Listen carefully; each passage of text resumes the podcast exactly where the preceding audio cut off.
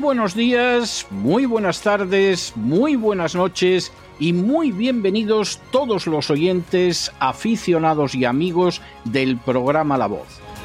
La Voz comienza ahora un nuevo crowdfunding para su décima temporada, la que corresponde a 2023-2024. Lo hace además en unos tiempos en que la libertad está más amenazada que nunca en España, en Hispanoamérica y en el resto del mundo.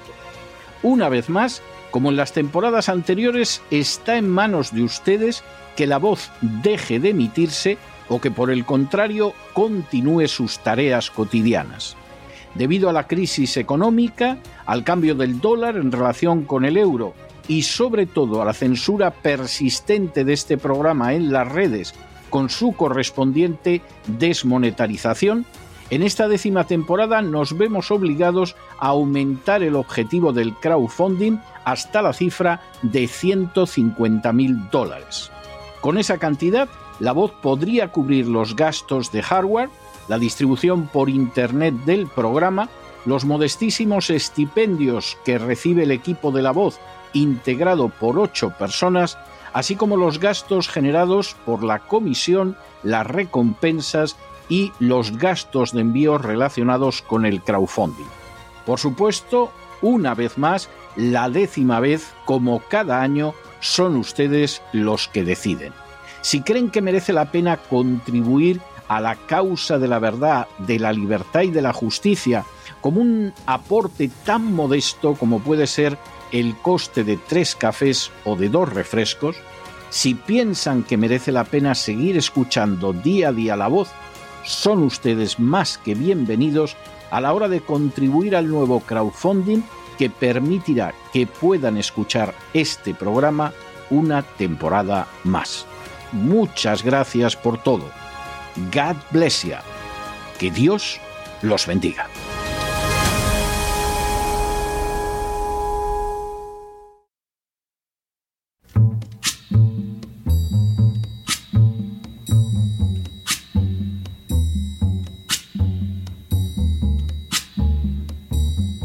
La voz con César Vidal, desde el exilio.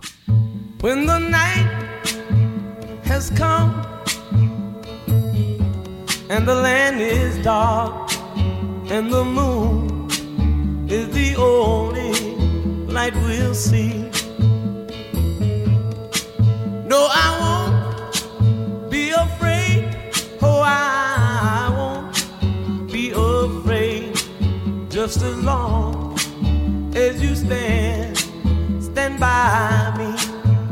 muy buenos días, muy buenas tardes, muy buenas noches y muy bienvenidos a esta nueva singladura de la voz. Soy César Vidal, hoy es el jueves 22 de junio de 2023 y me dirijo a los hispanoparlantes de ambos hemisferios, a los situados a uno y otro lado del Atlántico y como siempre lo hago desde el exilio. Corría el año 1506 cuando tras la conclusión de la campaña de Nápoles, Fernando el Católico exigió la rendición de cuentas al jefe militar de la empresa, Gonzalo Fernández de Córdoba, más conocido como el Gran Capitán. La exigencia del rey estaba más que justificada por las reclamaciones de los tesoreros regios que se quejaban de la nula claridad de los gastos llevados a cabo por el Gran Capitán. En contra de lo que habría cabido esperar, el gran capitán no presentó ninguna rendición de cuentas. Por el contrario, entregó un librillo con un título muy arrogante, en cuyo primer capítulo asentó que había gastado en frailes, sacerdotes, religiosos, pobres y monjas, los cuales continuamente estaban en oración rogando a nuestro Señor Jesucristo y a todos los santos y santas que le diesen victoria, doscientos mil y setecientos treinta y seis ducados y nueve reales. La segunda partida que asentó fue setecientos mil y cuatrocientos y noventa y cuatro ducados para los espías de los cuales había entendido los designios de los enemigos y ganado muchas victorias, y finalmente la libre posesión de tan gran rey. Resultaba obvio que el gran capitán no iba a dar cuentas del dinero gastado del que no poco había repartido a personas cercanas, y el rey Fernando decidió acabar aceptando la situación. Con todo, lo más peculiar del episodio es la manera en que fue interpretado por el pueblo español. Lejos de ver mal que no se rindieran cuentas de los gastos públicos, el desplante del gran capitán fue interpretado como una muestra de gallardía y dignidad, y la leyenda fue añadiendo nuevas partidas imaginarias que supuestamente justificaban el no justificar gastos. Convertir en modélica la falta de transparencia en las cuentas públicas explica desde luego no pocas cosas a lo largo de la historia de España. En las últimas horas hemos tenido nuevas noticias sobre los supuestos errores contables relacionados con la guerra de Ucrania. Sin ánimo de ser exhaustivos, los hechos son los siguientes. Primero, Hace cuatro semanas, el Pentágono admitió que existía un error contable de 3.000 millones de dólares en relación con las armas entregadas a Zelensky. En otras palabras, nadie sabía dónde habían ido a parar esos 3.000 millones de dólares. Segundo, la noticia provocó inmediatamente una reacción del Congreso encaminada a que el Departamento de Defensa se asegurara de que los fondos entregados a Ucrania no habían ido a parar a manos equivocadas o se habían convertido en objeto de fraude. Tercero, esta semana el Pentágono más que duplicó la cifra, señalando que se trataba de 6.200 millones de dólares los relacionados con armas entregadas a Ucrania y que no se sabía bien dónde estaban. Cuarto, la nueva cifra, que deja de manifiesto como mínimo una gigantesca falta de cuidado en el manejo de los fondos públicos, está siendo utilizada ahora para justificar la entrega de más armas a Ucrania mientras se desarrolla su fallida contraofensiva que en las dos últimas semanas solo ha cosechado un estrepitoso fracaso.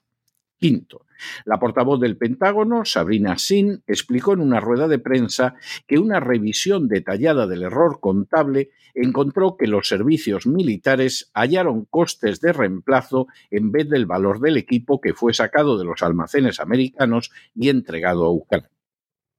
Sexto, el supuesto error de cálculo infló el coste de cada nuevo paquete de ayuda, resultando en un error de 3.600 millones de dólares en 2023 y de 2.600 millones en 2022. Séptimo, Sin insistió en que el error no causaba ningún impacto en la provisión de apoyo a Ucrania. Octavo, este episodio tiene lugar precisamente cuando una reciente encuesta del Pew Research Center ha revelado que el 44% de los republicanos y los independientes de simpatías republicanas creen que Estados Unidos está entregando demasiado a Ucrania. Noveno. La confesión del supuesto error contable permitiría gastar todavía más dinero del contribuyente americano en Ucrania. Y décimo, la noticia ha sido seguida por comentarios jocosos en la prensa americana, afirmando, por ejemplo, que el presidente Zelensky había dicho que ya se había gastado todo el dinero del error contable, así como el dinero de los siguientes tres próximos errores contables.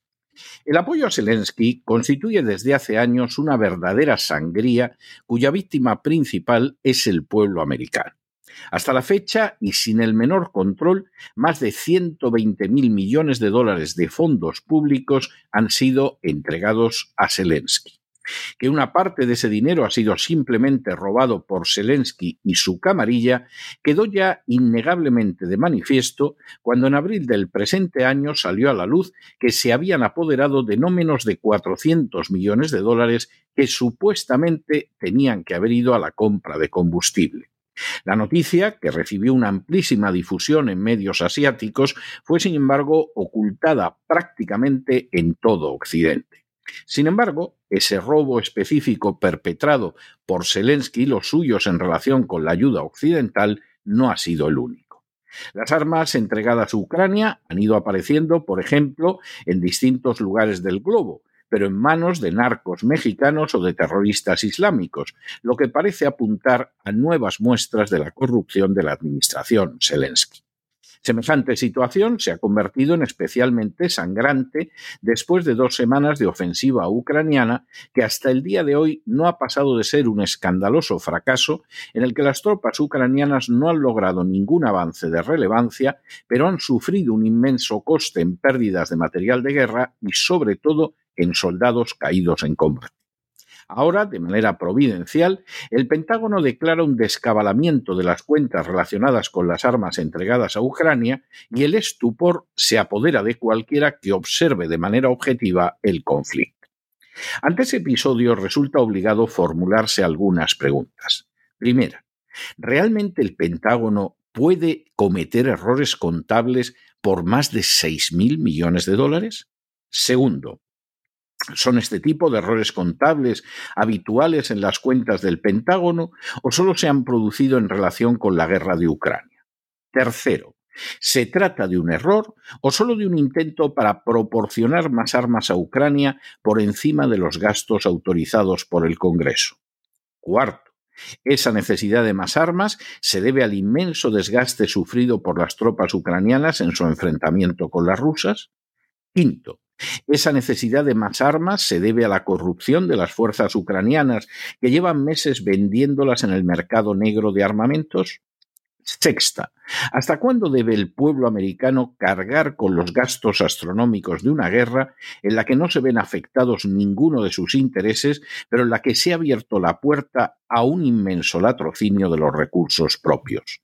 Y séptima, ¿Tiene la administración Biden alguna política sobre la guerra de Ucrania que vaya más allá de prolongarla indefinidamente con más miles de millones de dólares de gasto para el pueblo americano?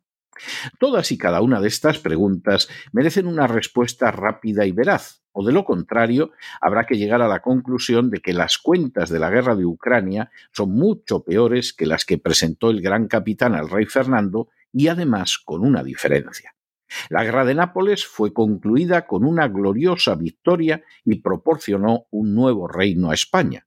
La guerra de Ucrania hasta la fecha solo se ha zanjado con inmensas ganancias para el complejo industrial militar, derrotas costosísimas de las fuerzas ucranianas enviadas al matadero por Zelensky y el coste de verdaderas fortunas para el pueblo americano. Pero no se dejen llevar por el desánimo o la frustración.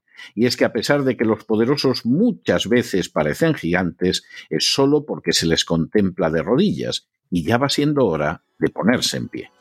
Mientras tanto, en el tiempo que han necesitado ustedes para escuchar este editorial, la deuda pública española ha aumentado en más de 7 millones de euros, que por cierto se ven ampliados por la ayuda que se entrega a Ucrania. Muy buenos días, muy buenas tardes, muy buenas noches. Les ha hablado César Vidal desde el exilio. Que Dios los bendiga.